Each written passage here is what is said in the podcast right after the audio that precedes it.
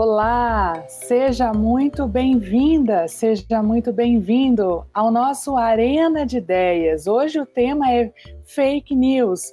Como identificar, como não ser agente de manipulação de fatos e de dados.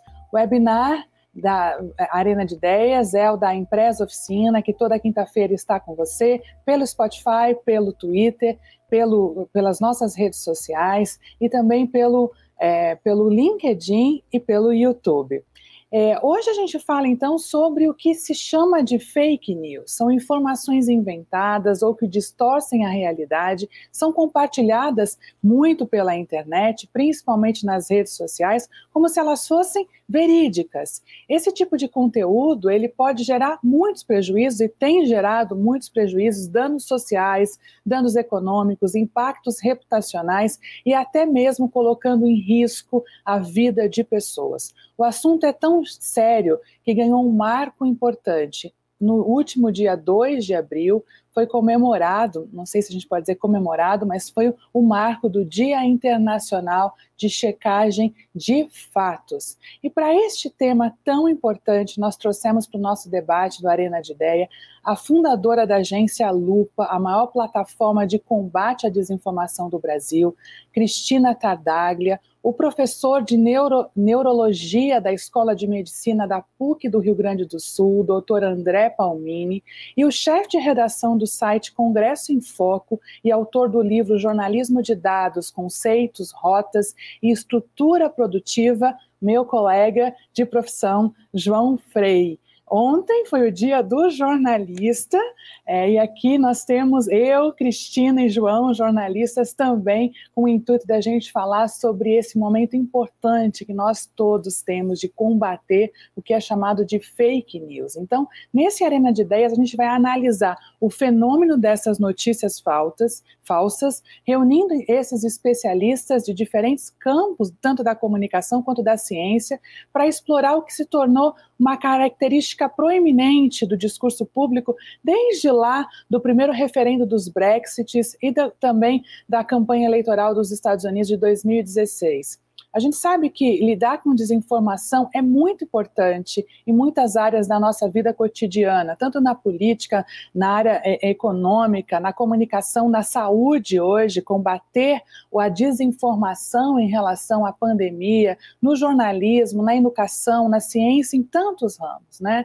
É, num clima geral em que os fatos e a desinformação se confundem e muitas vezes intencional, intencionalmente eles são misturados a gente quer entender hoje nesse Arena de Ideias o que determina se as pessoas aceitam e compartilham desinformações e o que pode ser feito para combater essa desinformação. Então a gente vai começar esse debate. Você que está conosco, fique à vontade. O nosso chat no YouTube, nosso chat no LinkedIn já está aberto para você colocar a sua dúvida, o seu comentário, e vai ser um grande prazer a gente trazer aqui a sua participação. Vamos começar então. Eu queria começar com a Cris Tardaglia, é, falando um pouquinho sobre é, Crise, eu, enquanto jornalista, trabalhei em alguns veículos, né, há muitos anos na área de comunicação corporativa, mas quando eu estava, assim, eu lembro que numa das primeiras aulas de jornalismo, é, quando a gente aprende o conceito de notícia, a gente sabe que conce é, o conceito de notícia ele é fundado no elemento da verdade dos fatos. Eu tenho que informar, de fato, uma informação verdadeira. Então, eu não gosto de tratar fake news com essa tradução do inglês fake news, porque eu, enquanto jornalista, acredito que se é fake, não é news. Se é fake, pode ser informação, pode ser um boato, mas não é news. É, como é que você vê, como é que você enxerga, você acredita, você acha que eu tenho razão ou não, mas vamos começar por você. Um super prazer, eu sou super sua fã, admiro demais o seu trabalho, acompanho muito o trabalho da Lupa.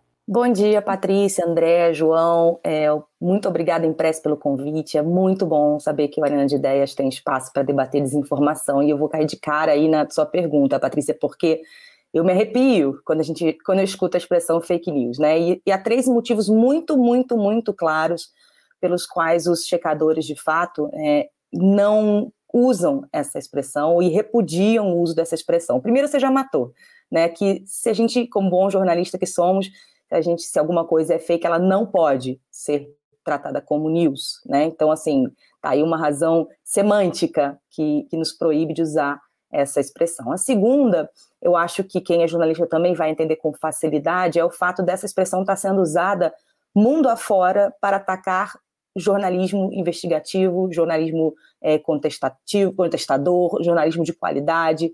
Então, é, acabou virando até um adjetivo, né? Você é fake news. É uma coisa impressionante, uma palavra que também é substantivo e adjetivo e usado contra as redações e contra os jornalistas que bom trabalho exercem. E a última é, tem um caráter um pouco mais técnico, Patrícia. Eu, eu ia convidar quem tiver um pouco de tempo a dar uma visitada no site do First Draft, que é uma organização que reúne empresas de tecnologia, universidades, checadores, que a gente, é, eles desenharam um mapa muito simples, é um infográfico muito simples, que tenta esmiuçar o que está dentro do conceito de fake news. O que, que eles querem dizer com isso? Que quando você fala fake news, você não está sendo preciso sobre o problema. É como você ir ao médico e dizer, eu estou doente, mas você não dizer se é da cabeça, do pé, da mão, né, da barriga. É, quando a gente fala é, sobre fake news, a gente não tá, a gente precisa ser mais específico para poder combater aquela luta. Ou seja, é, é, um título que não combina com o corpo do texto, é uma, é uma foto que é verdadeira, mas a legenda não é real, é uma sátira que foi mal entendida. Então, o First Draft desenhou ali sete categorias que, que nos ajudariam a denominar com melhor qualidade e logo agir de forma mais eficiente na luta contra o que em português eu prefiro chamar de desinformação. É, e é muito interessante esse conceito, porque muitas vezes a gente utiliza um termo cunhado equivocadamente para propagar um conceito que não é verdadeiro. Né? Então, na origem, nós precisamos entender esse fenômeno né, para combater, inclusive, no uso adequado das palavras. Né? As palavras elas têm um poder muito grande de é, confundir, de misturar ou de pacificar. Né? Eu sempre falo que comunicação verdadeira ela é, ela é pacifica. Eu adoraria hoje que a gente estivesse vivendo num país onde as pessoas estivessem de fato propagando a ciência em relação à nossa pandemia. Seria, a gente estaria em outra situação, né? A gente não estaria aí é, chorando por mais de 4 mil mortos por dia. Né? Mas eu queria é, continuar aqui é, é com vocês, agora perguntando um pouquinho, passando é, o microfone aí para o doutor André Palmini, é, que tem a visão da ciência, né?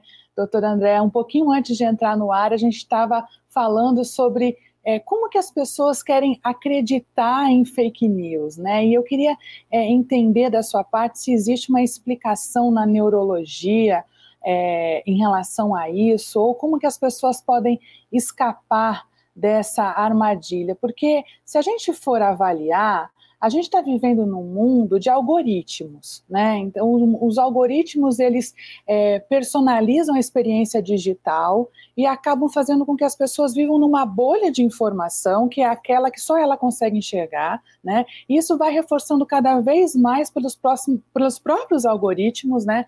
Que fazem com que a gente enxergue o um mundo só de uma forma. A gente está sendo impedido até de enxergar o mundo de outras formas pelo, pelos algoritmos que nos retroalimentam, né? Então, se a gente pensar lá atrás na comunicação, quando era comunicação de massa, né, em outros séculos, a, a, a comunicação era ditada, a gente tinha que pensar de uma outra, uma, uma única fonte de informação. Agora que a gente tem a liberdade de buscar várias informações de uma maneira mais livre, mas a gente vive na ditadura do algoritmo, né? E as pessoas que espalham essas fake news, muitas vezes elas espalham não porque elas saibam que é fake, mas porque é aquilo que elas acreditam. Né? Elas acreditam, na realidade, que aquilo é verdade.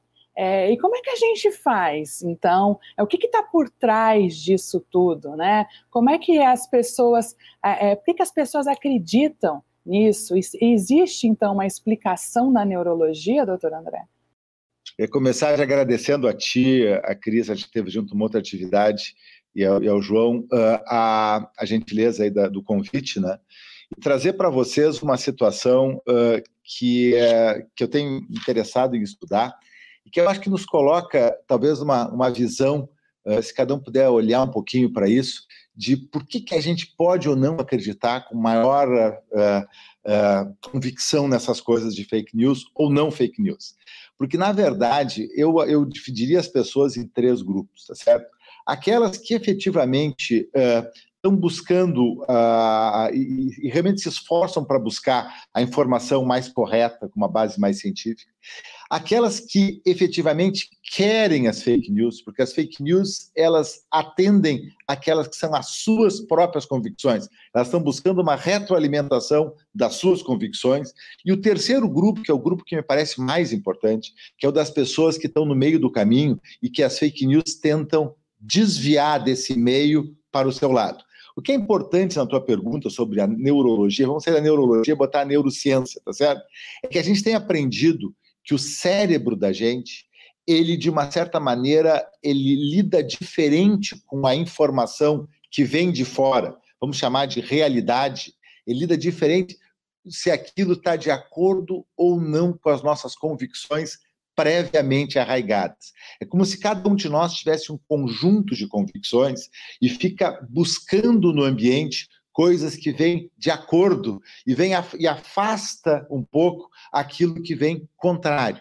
Isso é uma coisa que facilita essa polarização, isso é muito ruim, mas o, o que é importante entender, por isso que a tua pergunta tem dois lados. Um, como é que se, o que, que se poderia entender por trás disso e o que fazer? O que fazer é muito mais difícil, porque eu vou te dizer agora é que os estudos neurocientíficos têm mostrado que o cérebro da gente se ativa muito mais em, quando a gente está diante de uma coisa que vem de acordo com o que a gente pensa, quando a gente lê ou ouve algo que está de acordo com as convicções, do que quando a gente ouve uma evidência em contrário. Então, o cérebro tem um viés, um bias para aquilo que são as nossas convicções. E isso é muito difícil da gente lidar, porque automaticamente está ligado com a identidade da gente.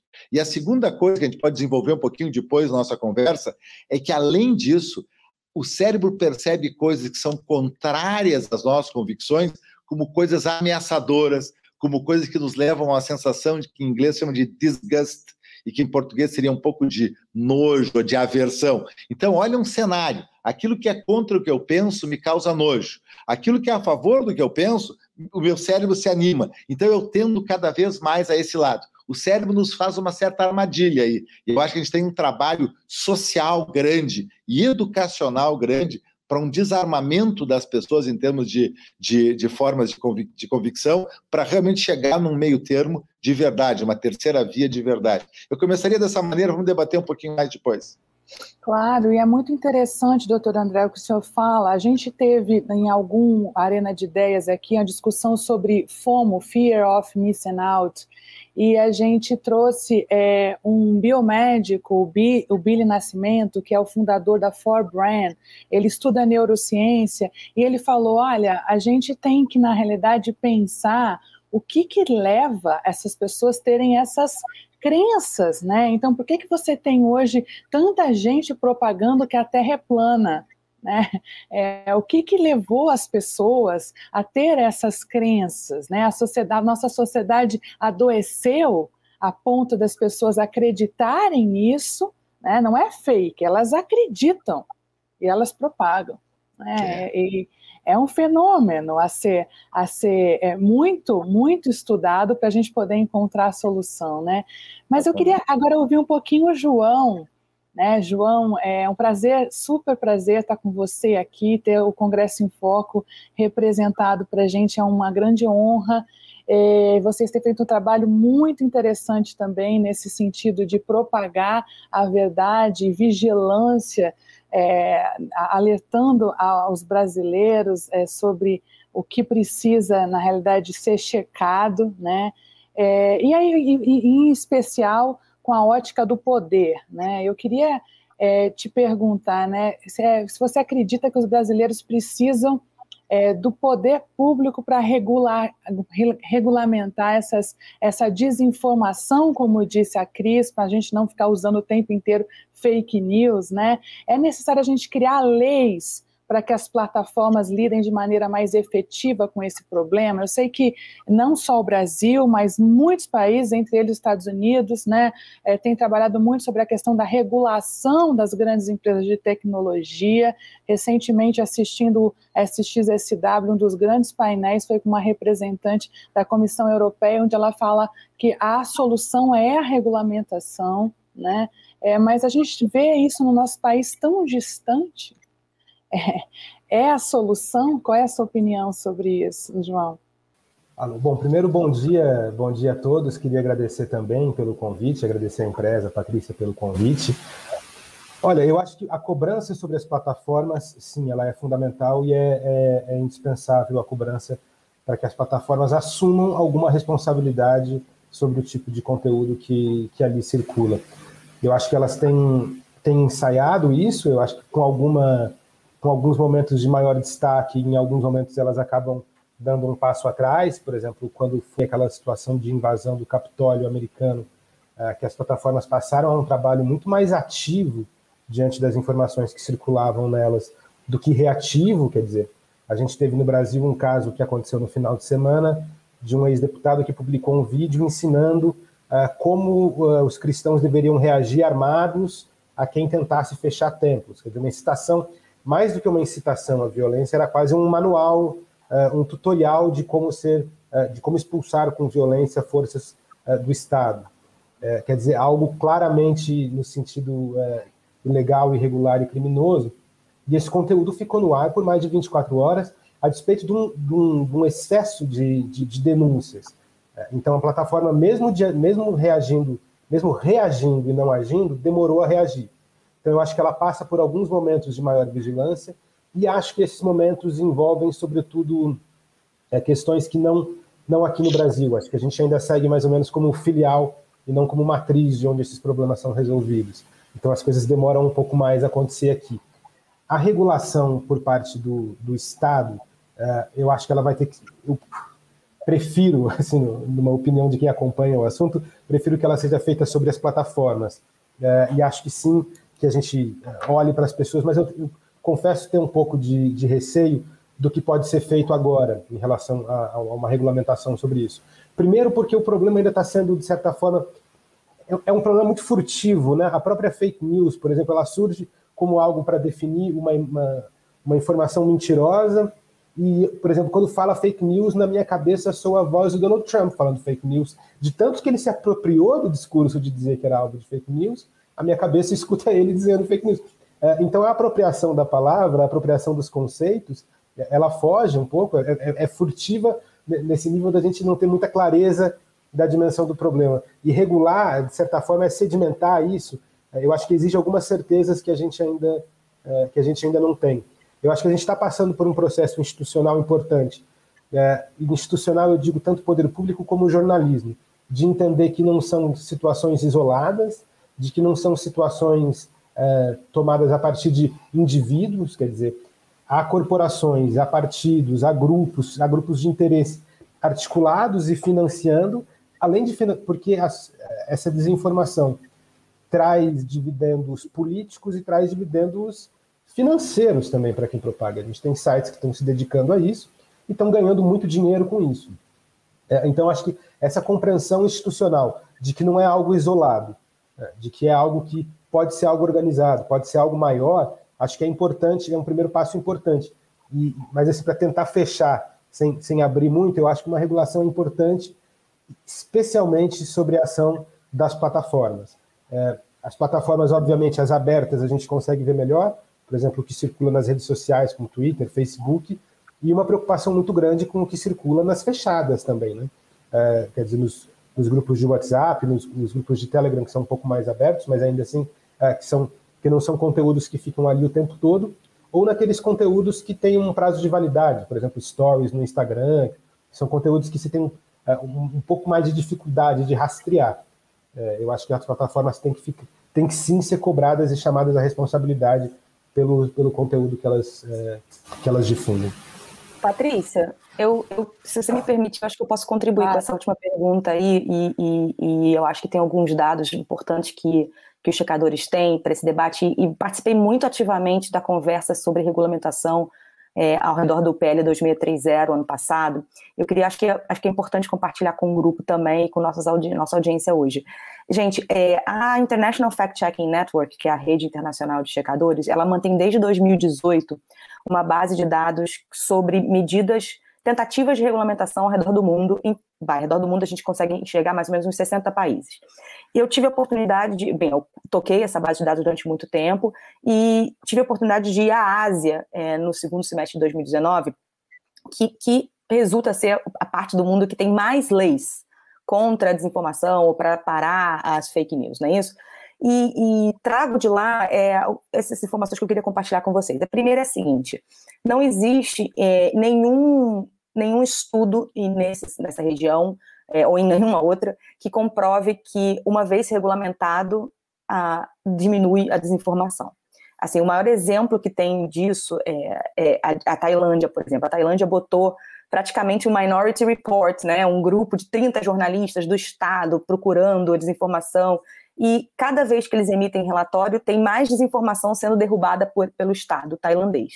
Então, assim, é, regulamentar não é sinônimo de diminuir, não existe essa correlação, apesar da nossa mente, eu até faço uma conexão com o André, essa, essa mente achar que, bom, uma vez que vai ter lei, vai ter, né, vai ter menos desinformação. Isso não se prova, né, não se provou desde 2018 em nenhum lugar do mundo. O que, que a gente vê do outro lado, né? É, Bom, a gente tem um problema, e eu acho que a gente não tem ninguém aqui que é do universo do direito hoje, mas assim, quando a gente precisa regulamentar alguma coisa, a gente precisa ser muito específico sobre o que a gente está falando. A FCN participou de diversos fóruns, inclusive é, na União Europeia, é, sobre o que, que é desinformação, o que, que é fake news. Na hora que você pega uma caneta e um papel e tenta escrever essa definição, que seria vital para a constituição de uma lei, você falha. E a gente já tentou N vezes. E aí o que, que acontece? Ou a definição fica muito curta, e aí a gente deixa pra, de fora esse antes, a tira que está mal entendida, a foto que está com a legenda é verdadeira, mas a legenda é falsa, né? o título que está quente e não combina com o corpo da matéria, você começa a, a não capturar todas essas situações.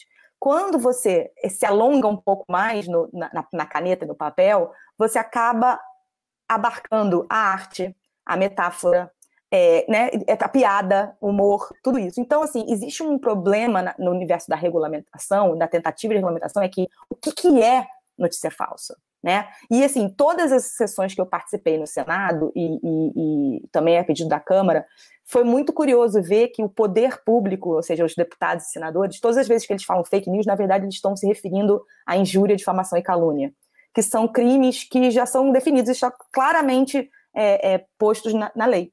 Então, assim, eu, eu acho que o João foi por um caminho muito interessante, que é o seguinte: as plataformas elas têm as suas políticas públicas de atuação quando há conteúdo violento, quando há conteúdo é, desinformativo, né? O que a gente precisa é, garantir é que essas políticas escritas pelas próprias plataformas, elas efetivamente va valham e sejam é, é aplicadas em território nacional.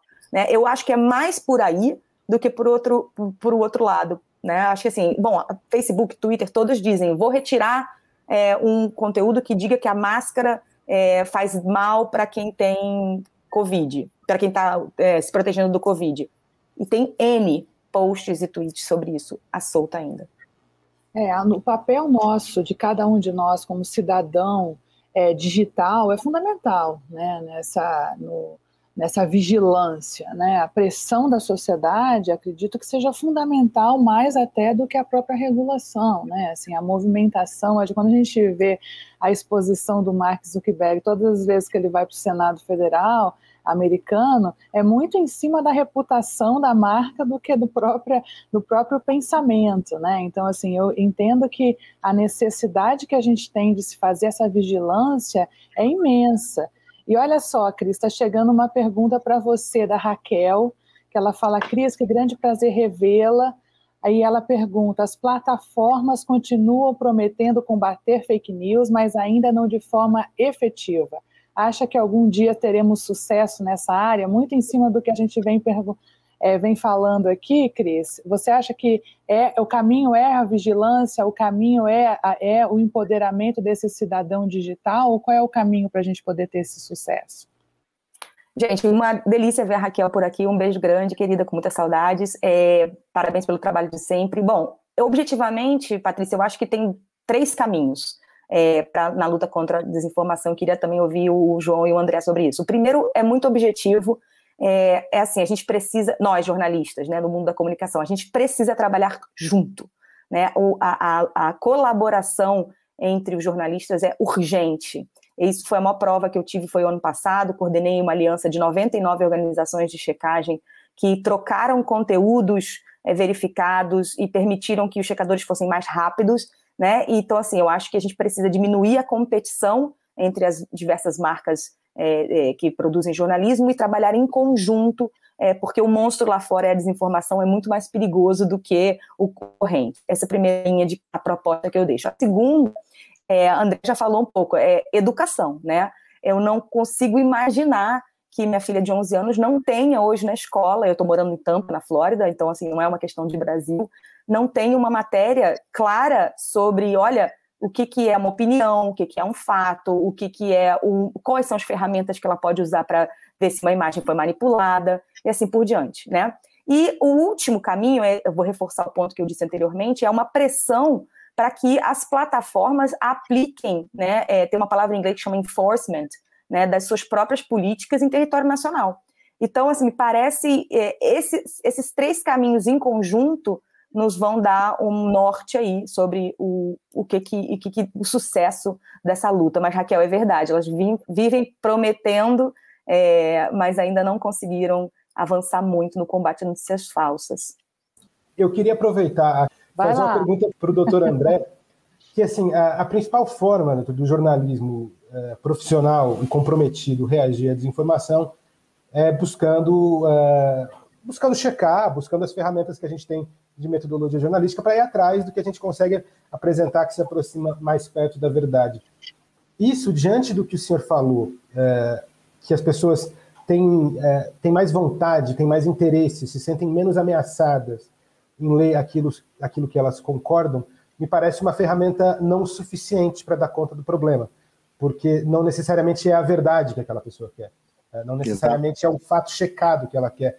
É, eu, eu queria entender o que, que, a gente pode fazer, ah, o que, que, existiria além, qual, qual que poderia ser um próximo passo é, para a gente, pois, então, além da verdade. Eu, eu, acho que tem uma. Eu, eu, vou, eu sempre tenho um pouco receio, assim, vocês são especialistas nisso, é, eu lido com uma outra área e às vezes a gente tem um pouco de cuidado de não entrar de farol baixo e ser muito pueril e naivo, tá certo? Mas eu queria colocar dois pontos aqui que me parecem importantes, um na sequência do outro, ou na verdade, duas linhas, assim, uma de curto prazo e outra de longo prazo. A de longo prazo, voltando para o que a Cris mencionou, a questão educacional, é que a gente tem que educar, assim, é, agora falando do lado neurocientífico para chegar no jornalismo. As pessoas é que não tem nenhum mal. A criança tem que aprender que ela pode mudar de ideia, que ela não precisa ter razão sempre, que ela pode aprender a ver a razão do outro ou ver a posição do outro. E nesse sentido, eu sei, por exemplo, uh, Cris mora nos Estados Unidos agora, eu tenho alguns amigos que falam que no segundo grau eles têm muita coisa de debate aí, tá certo? Você tem, tem estratégias de debate em que a pessoa vai aprendendo a que ela pode valorizar uma opinião contrária dela e aquilo não ser visto. Agora estou pegando o lado neurocientífico como uma coisa tão agressiva, ok? Ou seja, esse desarmamento que vem pela educação, no sentido de ficar menos armado em relação a alguma coisa que seja diferente do que tu pensa. E quem sabe olhar os diversos lados sem se sentir ameaçado ou agredido com isso. Isso é uma coisa de longo prazo, isso é uma coisa que a, a filha dela de 11 anos, a minha filha de 3, tem que aos pouquinhos ir uh, aprendendo que isso pode, às vezes, o pai e a mãe dizem uma frase e essa frase fica no cérebro o tempo todo, tá certo? Isso é muito importante, né? E, e vai, vai, montando essa vida. Agora, os pais têm que ter sido, têm que ter essa capacidade, as escolas têm que ter essa capacidade para uma nova geração. Mas nós estamos preocupados agora com o momento presente. E o momento presente eu vou lançar mão de uma outra coisa, João, que tu vai identificar como uh, uma pessoa que vive por aí, que é o fato de qualquer situação uh, a gente pode dessensibilizar, tá certo? O nosso cérebro tem, uma, tem mecanismos de dessensibilização. A gente chega num lugar, tem um cheiro muito forte. Se a gente ficar naquele lugar, o impacto daquele cheiro, com o passar do tempo, vai ser menor. Idem um, um, um som muito elevado, idem um medo que a gente tem, até algumas estratégias de tratamento de ansiedade, por exemplo, envolvem a pessoa se expor a situações que trazem medo para aos pouquinhos dessensibilizar o cérebro. Logo, o cérebro é uma máquina de aprendizado. E esse aprendizado pode ser numa direção de diminuir a intensidade de reações negativas a um certo aspecto que vem do ambiente. Então, aí eu acho que a gente tem que começar aos poucos, entre nós, adultos, jovens, entende? A trabalhar esse processo né, nas universidades, nos, nos, diversos grupos sociais, de que a gente pode sim olhar para as coisas e não se sentir ameaçado com alguma coisa que venha contra nós. Porque uma grande questão que eu vejo agora, como um não, não expert, olhando a política brasileira, é que dá uma ideia de uma coisa quase às vezes paranoide. Quer dizer, aquela situação, se, for, se aquilo for verdade, é uma coisa que, que me agride, que é para me prejudicar. Agora, aquela pessoa está dizendo que isso é mentira, ou seja, fica uma coisa muito pessoal que tem que ser diminuída. Isso aí tem que baixar. E para baixar, a pessoa tem que aprender que ela não necessariamente tem que ser um foco de, de é a meu favor ou é contra mim. Não, é uma coisa muito mais ampla. Quer dizer, esse conceito que falta no Brasil de ética pública social é uma coisa que também tem que ser promovida como um todo, porque assim, na, no conceito de ética pública social, eu não preciso ter razão. As coisas mais corretas e vão ajudar mais gente é que tem que predominar. Então, essa noção de não precisar ter a sua identidade ligada a ter razão em cada coisa é o que tem que ser modificado nessa dessensibilização. Não é fácil, porque o cérebro ele faz um bias para aquilo que é a identidade da gente. Mas esse é um, é um work in progress, entendeu? O que não pode é desistir, porque se a gente desiste, acontece o que está acontecendo agora, que é uma polarização cada vez maior, que ninguém hoje sabe onde é que vai acabar, né? Ô, João, eu tenho mais um dado aqui. Você sabe que checador é um bicho chato, sempre tem um dado, né? sempre tem um dado guardando na manga. É, teve uma pesquisa que foi feita agora pelo TQA, checagem né, muito forte na América Latina, farol da América Latina no termo de fact-checking. Eles fizeram uma análise de como é que se comportaram os leitores é, durante a última eleição presidencial da Argentina com relação às checagens deles. E olha que coisa interessante, eles concluíram que as, todas as vezes que eles aplicavam a etiqueta verdadeiro numa frase ou num conteúdo, numa imagem, era melhor aceito do que o etiqueta falso. Então, assim, isso vai muito contrário do que nós jornalistas acreditamos. Nós acreditamos que o nosso dever é mostrar o que está errado, né? E é, esse, esse estudo, e aí bate com o que o André falou de cara, assim, é isso aí, a pessoa não quer saber o que, que ela está errada, ela não quer saber que aquilo que ela acredita está errado. É, é muito mais, é, é, cresce muito mais quando você aplica o verdadeiro, entrega aquele verdadeiro, confirma aquela crença. Então, qual é a nossa esperteza? Qual que é, o que, que os checadores estão fazendo a partir daqui, João? É assim, é, primeiro, invertendo um pouco o uso das etiquetas, que é uma coisa muito importante dentro do, do, da checagem de fatos, analisando isso. E segundo, é, trabalhar muito com o, a emoção. Né? Tem, um, a, tem uma, uma, uma, organização espanhola que chama-se Maldita. É, eles acabaram, eles trocaram, inclusive, a, a apresentação, o formato visual é, eles usam assim, é bem tosquinho, igual a fake news, que é bem tosquinha, toda, né, tipo, é uma imagem meio mal feita, com um negócio em cima, uma imagem em cima. Eles passaram a usar aquele tipo de, de linguagem emocional para dizer: vem cá, você, você não pode acreditar nisso. É, e isso é muito interessante que vocês estão comentando. Eu lembro que a gente trouxe no Arena de Ideias o professor Miguel Nicoleles é, para falar um pouco sobre o novo livro dele, e ele falou: nós temos a responsabilidade de propagar o vírus informacional, porque os arquétipos do nosso cérebro, eles já estão mais propensos para absorver aquilo que é o negativo. Então nós temos essa essa missão de aumentar a, a etiqueta verdadeira, né, Cris? E aí, pegando um pouquinho do que Yuval Harari fa falou a semana passada, a semana retrasada lá no SXSW, que ele falou o seguinte: olha, lá na era de Gutenberg, você tinha a revolução da imprensa, você tinha as pessoas é, comprando muito mais, elas não compravam é, Copérnicos, livros de Copérnico, elas compravam as fábulas que era de você how to é, combater uma bruxa. Né? Então, assim, é, era a fábula que era comprada e não era a ciência que era comprada. Então, se a gente conseguir traduzir a ciência, a verdade, com o storytelling de fábula, que é o emocional, que você está colocando, Cris, eu acho que a gente vai, de fato, conseguir construir aí soluções mais práticas, né? Porque muitas vezes a gente tem é imbuído de falar a verdade com o tom jornalístico. Mas a gente tem que entender que a gente tem que combater esse vírus informacional, né? Como diz o professor Nicoleles. Mas, gente, eu estou adorando esse debate aqui. Eu caí, mas voltei vocês aqui Ô, Patrícia, sobre, sobre esse que você chamou de vírus informativo, eu estou terminando de ler um livro que eu até deixo aqui a dica para quem tiver paciência e tiver é, capacidade de ler inglês, chama Denying, From, Denying to the Grave que é, é, um livro de 2017 ou 2019, ou seja, antes da pandemia, que já lista assim, as grandes desinformações de saúde, né? Tem gente que acha que, que é, leite de vaca tem que tomar sem ser pasteurizado porque é mais saudável, tem gente que acha que a AIDS não é causada pelo HIV, né? Então, assim, tem mitos da saúde que, que, que estão rodando o planeta há anos, e como é que, e a conclusão do livro, para onde eu estou indo agora, é, é que é o seguinte, não é que falta informação, nunca se produziu tanto ciência e tanto estudo sobre é, o, o, impacto de A ou B ou C no corpo humano, na sociedade. Tem fartura de dados. Né? Então, o que a gente precisa como jornalista, e essa equipe aqui é, é brilhante em relação a isso, é ver como é que a gente mastiga esses dados para eles serem aceitos para o cérebro. É muito Exato. interessante. Assim. É isso aí. Isso, isso sem, sem uh, querer roubar a palavra demais, mas só colocar assim, uma coisa que me parece crucial no que tu dissesse agora. O nosso cérebro, ele é muito, ele é extremamente complexo e extremamente simplório ao mesmo tempo. Observe uma coisa interessante. Existe toda uma longa uh, neurociência aí, muito aprofundada, por exemplo, de como é que a gente ativa sistemas chamados sistemas cerebrais de recompensa, aquilo que faz a gente se sentir bem, né, uma sensação de bem-estar. Então, tem todo um estudo de fisiologia, neuroquímica, para tem a ver com questão de uso de droga, etc.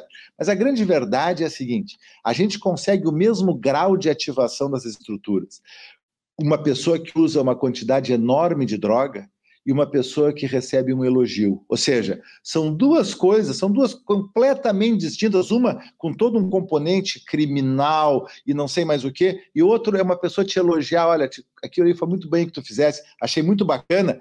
Tem estudos mostrando isso. A gente fazendo uma caridade, a gente ativa esse mesmo sistema que a gente ativa ganhando uma loteria. Então, o cérebro da gente ele tem uma linguagem que é relativamente simplória. É o que é bom, o que é mal, o que é reward, o que é punishment, tá certo? Ou seja, ele é, ele é nesse sentido, ele é um pouco uh, maniqueísta, assim, ele vai pegando as diversas, as diversas nuances disso aí. Consequentemente, o que está falando agora a crise é fundamental. A forma como é apresentada alguma coisa é quase tão ou mais importante do que o conteúdo daquela coisa.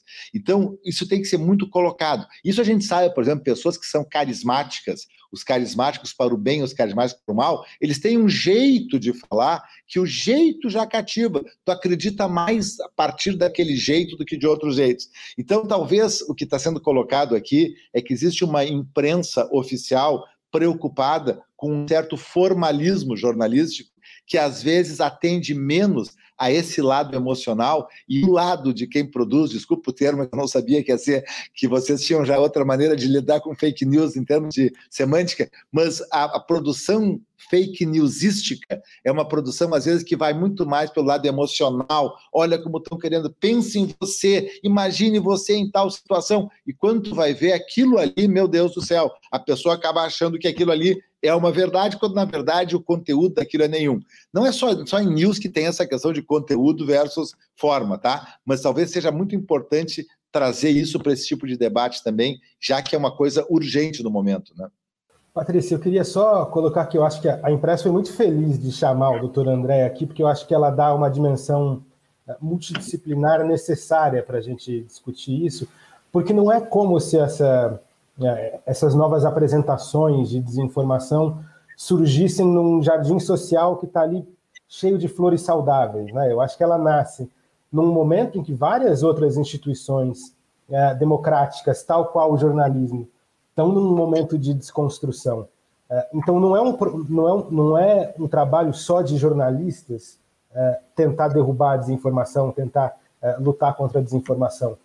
Então, eu acho que ela surge num momento em que as instituições estão sendo vistas com cada vez menos apreço, as instituições, principalmente as instituições ligadas à democracia, fomentado eventualmente por alguns grupos, e aí colocando grupos profissionais para atuar diante disso.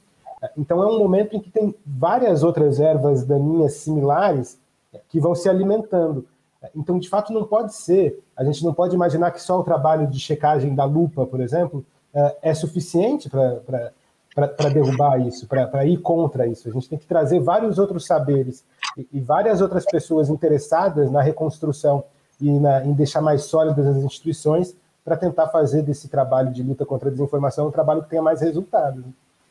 É, e eu diria que é, a gente poder buscar mais elementos de neurociência ajudam demais, né? Quanto mais a gente entender como funciona o nosso cérebro, né? Como é, como aquilo ressoa no outro, né? E ao mesmo tempo a comunicação empática ou storytelling da empatia.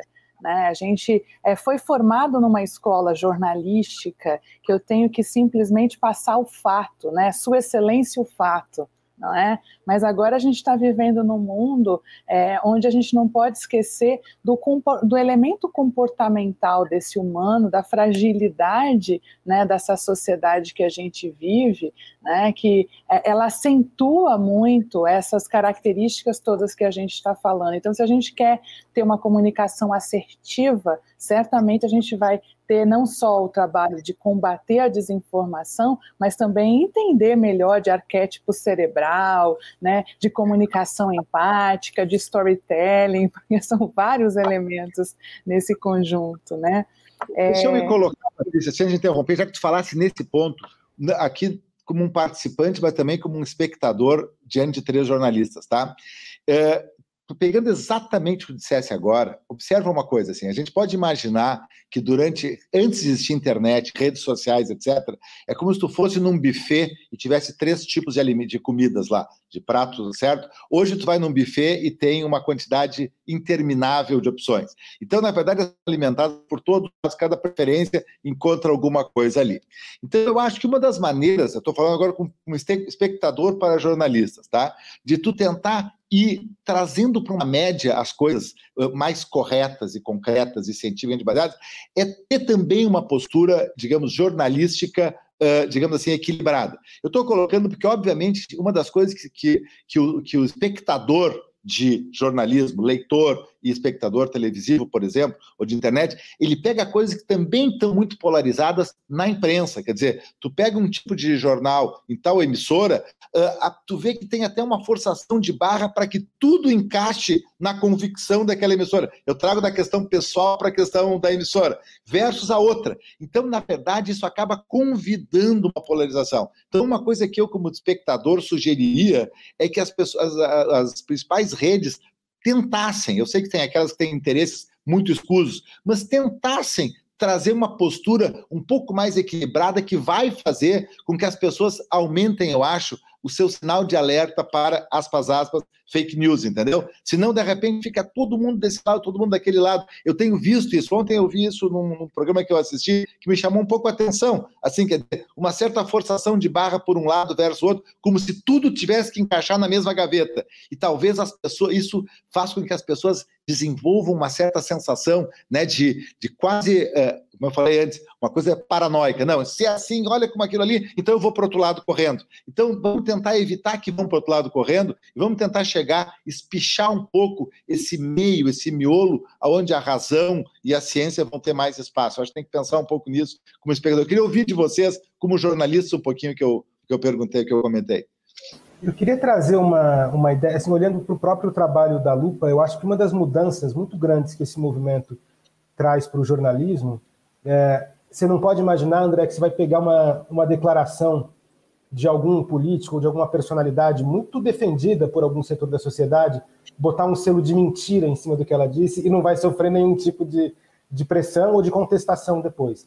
É, então, eu acho que assim, esse jornalismo de checagem e, e, e essa e esse compliance social ao que o jornalismo está sendo submetido agora trouxe para o fazer jornalístico uma exigência de transparência no processo jornalístico que me parece uma das coisas muito positivas desse movimento. E aí, por exemplo, as, as agências de checagem, eu acho que estão na, na, ponta de lança disso, são a ponta de lança, quando colocam seus manuais, quando, quando explicam exatamente quais são os critérios que levam a colocar uma etiqueta tal e não a outra etiqueta. É, o leitor consegue entender aquilo, não como se o editor fosse uma figura iluminada a quem cabe tomar uma decisão X ou Y e não deve explicações a ninguém. É, então, ele coloca o trabalho jornalístico sob uma accountability social que você é obrigado a, a explicar por que, que você chegou naquilo, a como você chegou naquilo. E eu acho que esse é um processo positivo, é um processo, te digo como jornalista, muito incômodo e muito difícil, porque eu acho que tudo que, que tende para um processo mais transparente mexe com algumas estruturas que estão uh, acomodadas, de certa forma, e que se é mais fácil você trabalhar sem ficar prestando contas o tempo todo. Dizer, da mesma forma que um servidor público deve se incomodar com lei de responsabilidade fiscal, com lei de transparência, o jornalista também tem que explicar cada decisão que ele toma é mais difícil. Mas eu acho que é esse processo de construção transparente que te dá credibilidade suficiente para chegar no fim do teu processo e botar uma etiqueta vermelha ou laranja ou verde numa declaração.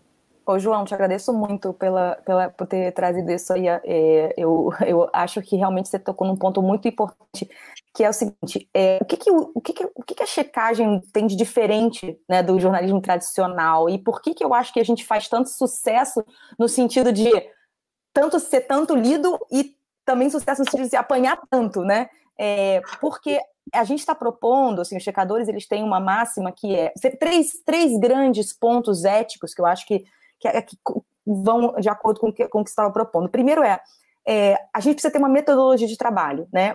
E isso tem que ser transparente. Por que, que a gente está checando fulano, a gente não está checando ciclano? Por que, que a gente está falando de política e não está falando de meio ambiente? Né? Quais são o escopo do nosso trabalho? Então, assim, os checadores, eles são, por obrigação, transparentes na sua metodologia. Isso quer dizer o seguinte: qual é o passo a passo que eles fazem para chegar a uma etiquetagem? Né? E aí, o, o segundo ponto de transparência são as fontes. Ao contrário do que faz-se na, na, imprensa tradicional, não existe off né, no fact-checking. Assim, todas as vezes que me perguntar quem checa o checador, eu falo, poxa, você. É só você clicar em todos os links que foram fornecidos na checagem, você vai ver qual foi o caminho de apuração. Né? Então, assim, é, é um convite ao, ao leitor a não ser passivo ser ativo. É, isso incomoda um pouco. Depois, eu acho que a transparência é, de financiamento, né? Os checadores, eles têm uma obsessão com isso, que às vezes até chega a ser engraçado. Tem gente que diz assim, ah, compramos cinco canetas no site, nos seus sites, assim, é um, é um nível de transparência que é, às vezes choca. E é, o, dois outros pontos. Todos os checadores são obrigados a ter uma política de correção pública. E aí eu deixo aqui o convite para vocês. Imaginem assim agora sua, seu meio de comunicação preferido, que o jornal que você lê todo dia, a rádio que você escuta. Você sabe como esse meio de comunicação se corrige? Você sabe é, como é que ele se comporta quando ele. É, não estou falando de um erro de datilografia, não é isso? Ou um erro de. de não, estou falando quando faz um erro sério.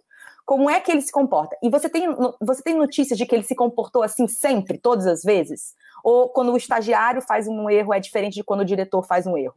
Né? Então, assim, essa política de correção para pro, os checadores ela é constante, ela é exigidíssima, ela é, virou uma coisa sagrada. E, e, por último, o que a gente chama de apartidarismo no sentido amplo, não no sentido apenas político. É, a, a checagem, ela precisa, ela não pode ser capturada nem para defender, nem para atacar ninguém, nenhuma ideia, nenhum partido, nenhuma posição, nenhuma ideologia. E nem para defender. Então, assim, é, e daí vem o que, o que o João trouxe bem, que é assim, a gente apanha todos os dias. É, o, o, o, a, a, a, mudança que propõe a checagem é justamente nesse sentido de, olha, o leitor não pode mais ser passivo. O leitor não pode mais abrir uma página de jornal, ler aquilo e não saber como aquilo foi feito. Então, assim, a gente está expondo a, a salsicha para que vocês saibam como é que ela é feita. Né? E isso é uma mudança isso. bem radical.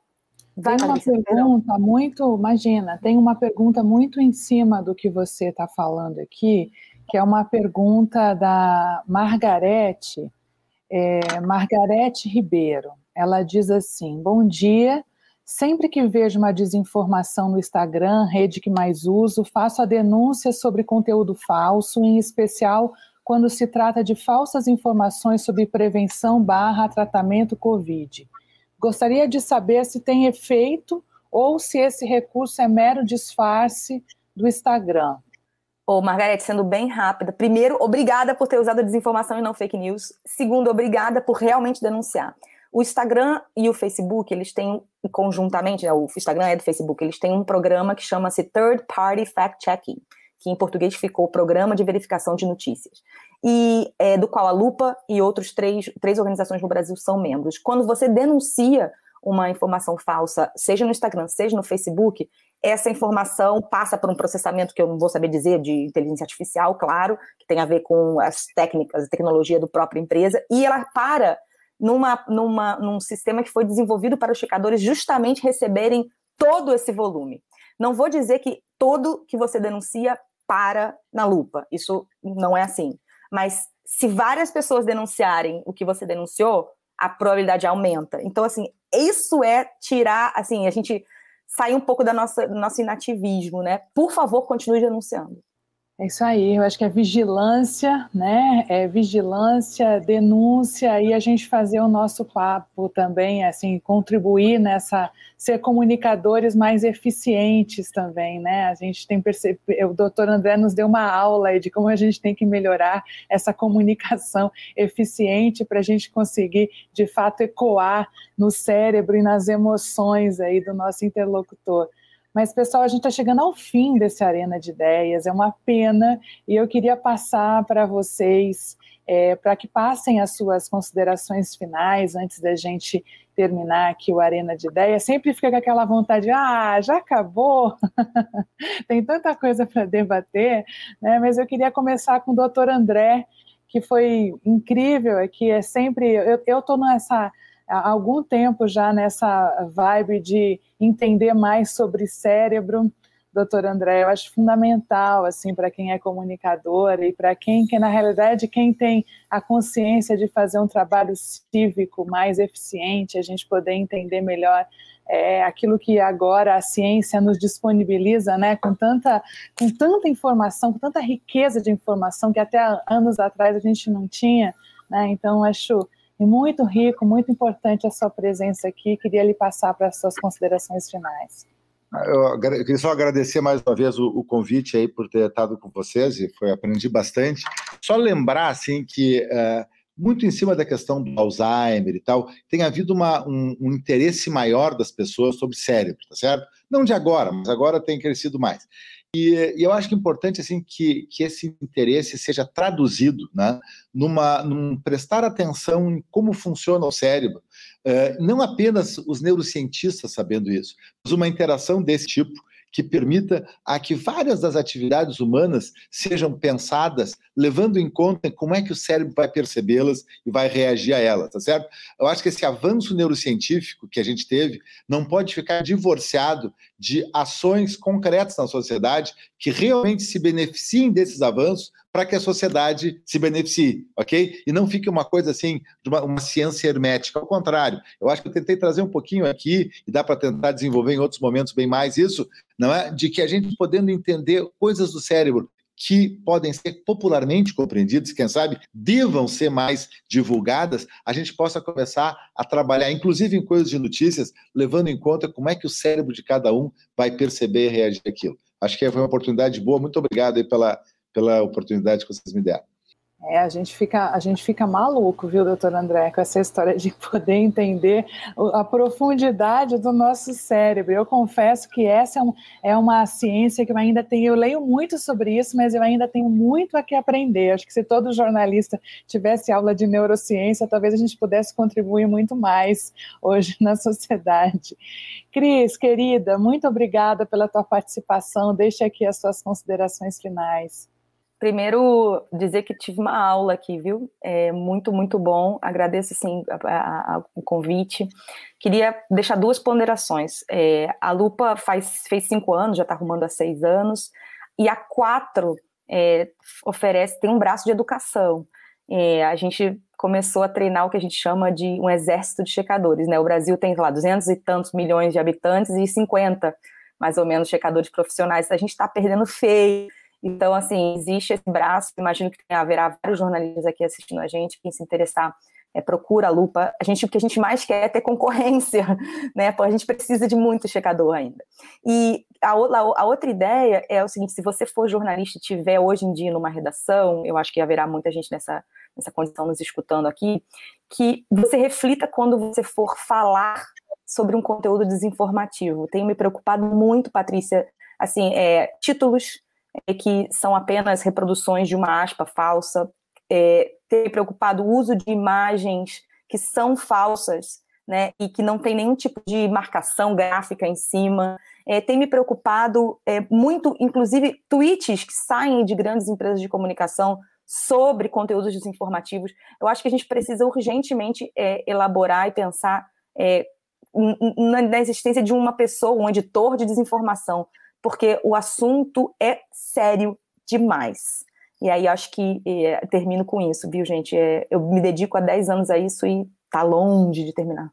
Obrigada. É, eu que agradeço. Nossa, é, tem, você tem toda a razão, né? E a gente, a gente olha isso e muitas vezes fica apático, né? A gente só olha e fala, nossa, olha, é, fizeram isso, né? Mas na realidade a gente está contribuindo para a desinformação, né? Assim, dando, dando voz, dando audiência, né? A desinformação. Dando oxigênio, Patrícia, eu sempre falo isso. A gente que é jornalista tem que aprender a não oxigenar a desinformação. Verdade. Obrigada, Cris. João, com você, ó. Você tem a honra aí de fechar esse brilhante debate. Muito obrigada pelas suas contribuições aqui. Aprendi muito com você também hoje. Eu queria agradecer demais o convite da empresa, agradecer a Cris e o doutor André que trouxeram esse pontos de vista muito, muito interessantes para discussão. E eu vou, queria terminar é, de um jeito talvez meio é, ruim, mas com uma preocupação. É, uma das principais ferramentas que o jornalismo sempre teve para combater é, desinformação é ir atrás de informação, às vezes produzida e custodiada pelos técnicos, pelos burocratas de Estado. É, gente comprometida com o Estado e não com o governo. Então, por exemplo, como que a gente pode checar algum tipo de declaração? Vamos fazer um pedido de acesso à informação e ver a resposta que vem assinada por essa pessoa. É, e na medida em que governos menos preocupados é, com, com as instituições começam a tomar conta e começam a tutelar essas informações que são passadas, a gente perde muito. É, então, assim, valorizar, é importante valorizar esse trabalho independente e técnico da, burocracia de Estado. Por exemplo, hoje em dia a gente já está a gente trouxe para um embate narrativo algo que era essencialmente informativo, por exemplo, os níveis de desmatamento na Amazônia. A gente tinha um órgão do governo responsável por fazer isso. O próprio governo começa a, a, a parece que alimentar informações contra o trabalho que ele próprio faz, e a gente traz para o embate narrativo algo que não é desse campo, algo que é do campo da informação, algo que pode nos fornecer alguma exatidão. É, então, isso é algo que me preocupa muito. Eu acho que a gente, é, se, se essa prática de, de a política tomar conta da tecnoburocracia do Estado continuar, a gente vai perder uma fonte de informação muito relevante, que é a informação produzida por servidor público comprometido com o Estado. Então eu termino com essa preocupação e com esse, e com esse alerta. Assina embaixo, viu, Patrícia?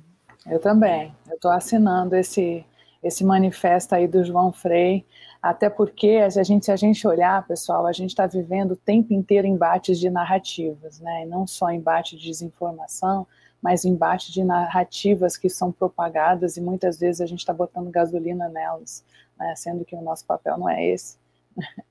Mas, gente, olha só, eu ficaria com vocês na tarde inteira, a gente tem que fazer outros arenas sobre esse tema. Muitíssimo obrigada, João, doutor André, Cris, um prazer ter vocês aqui.